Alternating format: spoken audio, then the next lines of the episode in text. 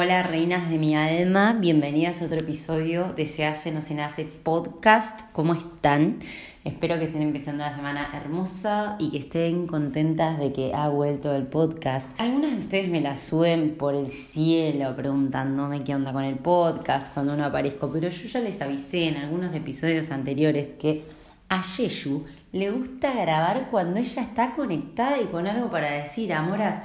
Miren, si yo quisiera subir el podcast religiosamente los lunes, la realidad es que ya no se convertiría en un canal conectado realmente con mi esencia, sino que se convertiría en algo que medio que es una obligación y hay que forzar. Y a mí me parece, me la baja, chicas, ¿qué quieren que les diga? O sea, yo amo ponerme a grabar cuando tengo algo para decirles, cuando les quiero contar algo. Si eso es todos los lunes, bienvenido sea, pero sea algunos lunes que no, me parece que lo mejor es no forzarlo. Porque nada, amo comunicar cuando estoy conectada y cuando me siento en calma. Porque acuérdense que yo soy una persona. Ah, qué día este.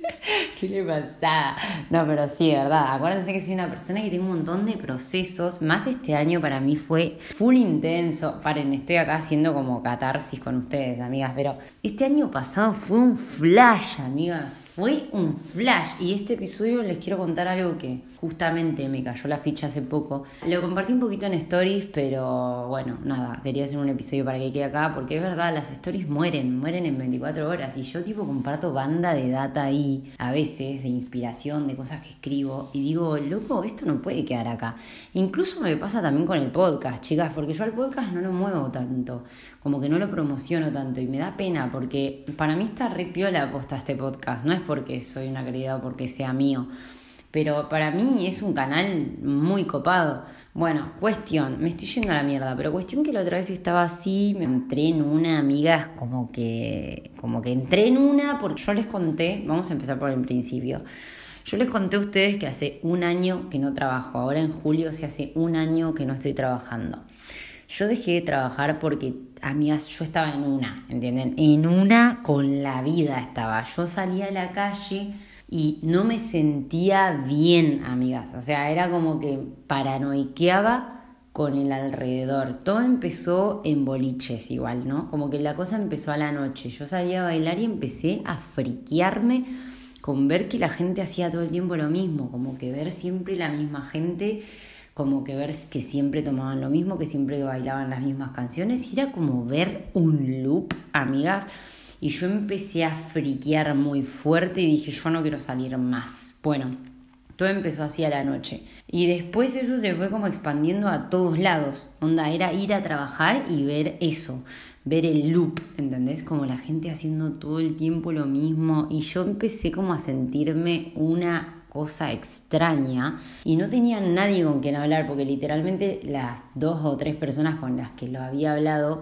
era como nada, lo veían como algo re normal, no sentían ningún tipo de incomodidad de, ir siempre al mismo boliche y hacer siempre lo mismo, de hecho no querían cambiarlo, yo les proponía ponerle a las amigas que, que en ese momento me juntaba tipo, che, y si vamos a otros lugares, y si hacemos alguna variación y qué sé yo, y tipo, no, estaban todos re felices haciendo todo el tiempo lo mismo. Y no es que lo juzgo, ¿eh? Pero yo les estoy contando lo que me empezó a friquear. Eso fue como el comienzo del despertar espiritual, pero yo en ese momento no lo sabía. Más adelante me voy a referir a esto. Cuestión que en ese momento, amigas, el mundo se me empezó a volver algo difícil de habitar. Y empecé como a irme de los espacios. Primero de los que eran más fácil irme y después de lo más difícil, que para mí fue como dejar el trabajo, que después voy a hacer otro episodio también sobre el trabajo, porque eso fue algo que compartí en Stories y que me parece tremendo mensaje sobre la etimología del trabajo y lo que implica y cambiarlo. Me pareció muy zarpado. Háganme acordar, por porfis. Igual yo creo que me voy a acordar. Bueno, cuestión, volviendo. Cuestión que el mundo se me hizo algo complicado de evitar y cuando yo tenía que ir a trabajar me empezaba a sentir como una ansiedad, chicas, que yo no te puedo explicar. Era como ansiedad pura, tipo como una cuestión como si me fuera a morir, amigas. Un día antes, una noche antes ya me agarraba, tipo como que me empezaba a latir banda al corazón, sentí una resistencia una angustia gigante y era como, Dios, no quiero ir, no quiero ir a trabajar, no quiero ir ahí. La pasaba tan mal que en un momento dije, bueno, voy a sacar cuentas, me voy a fijar qué tan viable es dejar esto por un tiempo. Me quiero dar unos meses porque no sé qué me está pasando, que me siento en una. Bueno, hice cuentas y me daba para estar unos meses sin trabajar. Entonces dije, bueno, ya fue lo voy a hacer porque es mi salud mental, boluda. O sea, no me estoy sintiendo para nada bien. Cuestión que dejé de laburar y bueno, empezó todo un proceso de autoconocimiento e introspección súper profundo, fue un año resarpado para mí. Mucho de este tiempo lo pasé sola, literal, tipo encerrada en mi casa en cuatro paredes. Hubo meses en los que literalmente, no sé, no veía a nadie. Y obviamente nada, tuvo varias etapas y varias cosas que aprendí de ese, de ese proceso, ¿no? Y la otra vez estaba en la de mi vieja y como que dije, che, loco, se me están acabando los ahorros, ¿viste? Con los que me iba a bancar ese tiempo sin laburar, como que de repente empezó a llegar el momento en el que tengo que empezar a proveerme, que empiecen a ingresar recursos, ¿entienden?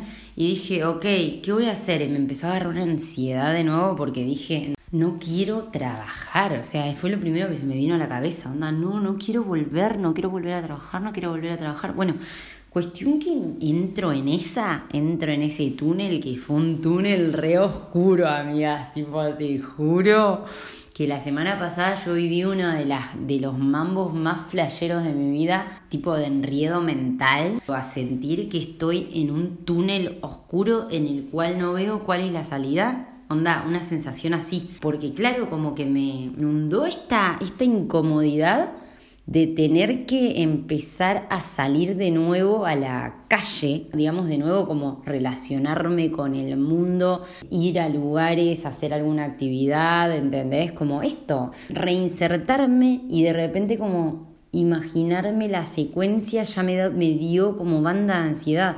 Y entré en un túnel, amigas, como le digo, que fue resarpado, me duró creo que como que todo un día, más intenso como una tarde. Y wow, amigas, lo principal que vivencié en ese túnel fue miedo, porque tenía miedo, ¿saben de qué? De no poder salir de ahí. Era una sensación como de desesperación, de como nunca la había sentido, amigas, porque yo te juro por mi vida que soy una persona que, que yo tengo un espíritu súper optimista, amigas. Incluso en mis épocas más oscuras, yo creo que nunca perdí la fe, nunca perdí la esperanza de que las cosas podían mejorar. Yo siempre tuve como una sensación de que al final todo se puede, este, se puede mejorar y se puede estar bien, ¿entendés?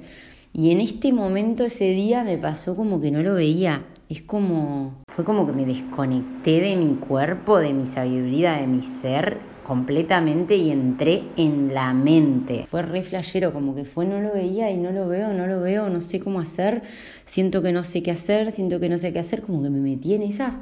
¡Wow, amigas! Cuestión que nada, gracias a la vida, gracias a la meditación que también practico, gracias a respirar, gracias a conectar con la, con la vida, con lo más grande que existe, más allá de mí y esas cosas, es como que volví a calmarme y encontrar claridad.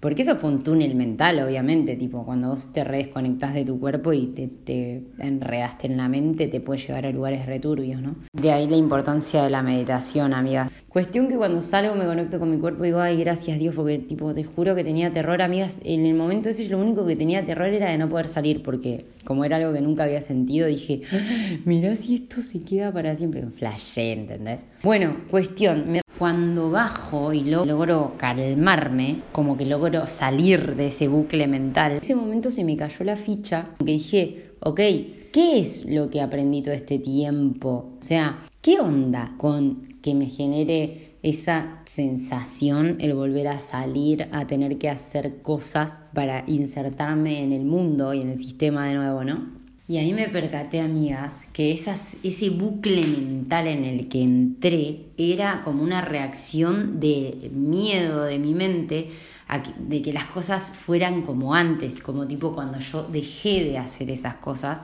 que fue cuando me sentía, como les dije, ¿no? Como, eh, como un alien en, en un lugar en donde no entendía, como que nadie me entendía y demás. Y cuando logro volver a la calma y como conectar con mi sabiduría, conectar conmigo, conectar con la verdad y salirme del bucle mental, me doy cuenta de las cosas que aprendí este año y de lo zarpado que fue este año y de que jamás va a volver a ser igual de la misma manera que antes. ¿Por qué? Como que empecé a ver la retrospectiva de lo que viví este año y dije, claro, o sea, al principio yo me sentía así porque era algo nuevo, yo no tenía puta idea de lo que estaba viviendo, ¿entienden, amigas? O sea, no tenía puta idea de lo que me estaba pasando. Solamente sabía que no entendía nada. Y como que esperaba o lo que más anhelaba en ese momento de mi vida era encontrar a alguien que me entendiera, ¿entendés? Y persona con la que hablaba era persona en la que no me sentía comprendida. Entonces, era desesperación, ¿entendés?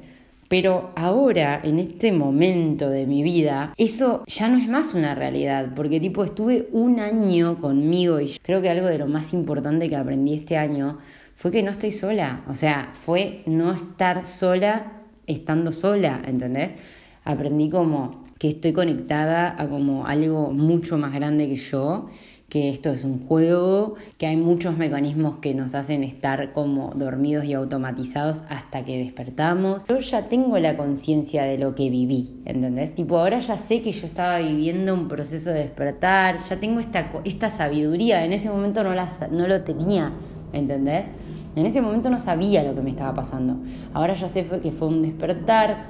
Que un despertar no es nada más ni nada menos que literalmente como que despertar de un sueño, como darte cuenta que lo que pasaba en la vida en realidad es una ilusión. Entonces es como que vos decís, ¿qué carajos esto? ¿Entendés? Bueno, sin irme por las ramas, como que me percaté que no solamente no va a ser horrible, sino que va a ser hermoso, porque justamente toda esta energía que uno gana, al despertar y de conectarse con el amor y de conectarse con la comprensión y de conectarse con la sabiduría y con el entendimiento de los demás y de los procesos y, demás, la realidad es que cobran sentido cuando uno las puede dar a otros, ¿no? Si no, ¿para qué cara? O sea, todo bien, sí, obvio que la puedo usar para mí, para estar en paz, para estar en gozo. Pero digo, es hermoso también poder salir y dar esa energía, ¿no? Poder compartirla, poder ayudar a otros que de repente están súper dormidos y están súper en sufrimiento. De repente como que me cayó la ficha eso, que la realidad es que si pasamos por estos procesos de despertares, son justamente para poder después ayudar a otros a hacer esos caminos igualmente, ¿no? Y ahí fue como que dije, ah, ok, va a estar re bueno esto, tipo, voy a poder compartir esta energía súper hermosa con la gente. Hoy en día ya no tengo miedo de que nadie entienda porque yo ya no lo espero, porque ya tengo como una sabiduría en la que entiendo cómo son las cosas y entiendo que entiendo, entienden, simplemente es como eso, es entender y no esperar como sentirte identificado con algo, con un grupo o pertenecer o que otros te entiendan y esa cosa que es muy de lo humano animal, ¿entienden? No de lo espiritual. La, la, espiritualidad no hay miedo, ¿entienden? Porque ya directamente hay algo muy, mucho más grande que vos que te contiene. Entonces es como muy loco, amigas. Así que bueno, nada, les quería compartir esto. Medio con la intención de compartirles cómo a veces no nos vamos dando cuenta en el paso a paso de todo el aprendizaje que vamos haciendo, pero llega un momento que te cae la ficha y entendés, o sea, entendés lo que venís viviendo, ¿entendés? Como que no vas día a día diciendo, oh, mirá cómo estoy despertando, pero un día te cae la ficha de que hiciste un proceso de la concha de la lora y decís, wow, ¿entendés? Así que hoy les quería como compartir eso, espero que haya quedado más o menos claro. Y también como dar esta perspectiva copada sobre la reinserción a la sociedad después del despertar, que sé que es un tema que a muchos como que nos aqueja y muchas veces nos da como este terror. Y nada, como que se me cayó la ficha de que ese terror que da la reinserción es justamente basado en un recuerdo de lo que pasaste, pero no en la realidad. Porque en la realidad actual del despertar, en la sabiduría, ya no está más esa sensación de rareza y separación, porque es como que flotaras en tu sabiduría, ¿entendés? Y ya es como, es, es observación desde el entendimiento, simplemente lo que vas a estar haciendo en el mundo afuera. Entonces ya no vas a sentirte como rara, como que, bueno, nada. Espero que les haya llegado el mensajito y que les sirva. Miren, este esta última parte del podcast se me cortó como tres veces porque tengo el celular estallado, lo tengo que vaciar un poco. Así que siento que, espero que les, que les haya podido comunicar bien como la experiencia porque se me cortó tres veces. Tengo tres audios diferentes. Yo siempre grabo todo junto y grabé todo junto y me di cuenta que me lo había cortado. Y dos veces me pasó, o sea, tres audios tengo. Así que espero que nada, que les esté quedando la experiencia lo más clara posible y espero que les sirva, que las acompañe en sus procesos, eh, como siempre les digo, en algún momento que lo necesiten, si lo están viviendo, si lo vivirán o si lo que sea. Y bueno, reinas, que tengan una semana hermosa y nos estamos viendo en Jessie en una. Cuídense muchísimo y recuerden que si les gusta mi podcast se lo pueden pasar a alguien, a alguna amiga, a algún familiar, lo que quieran. Así se sigue expandiendo. Bueno, las amo. Cuídense, nos vemos en Instagram.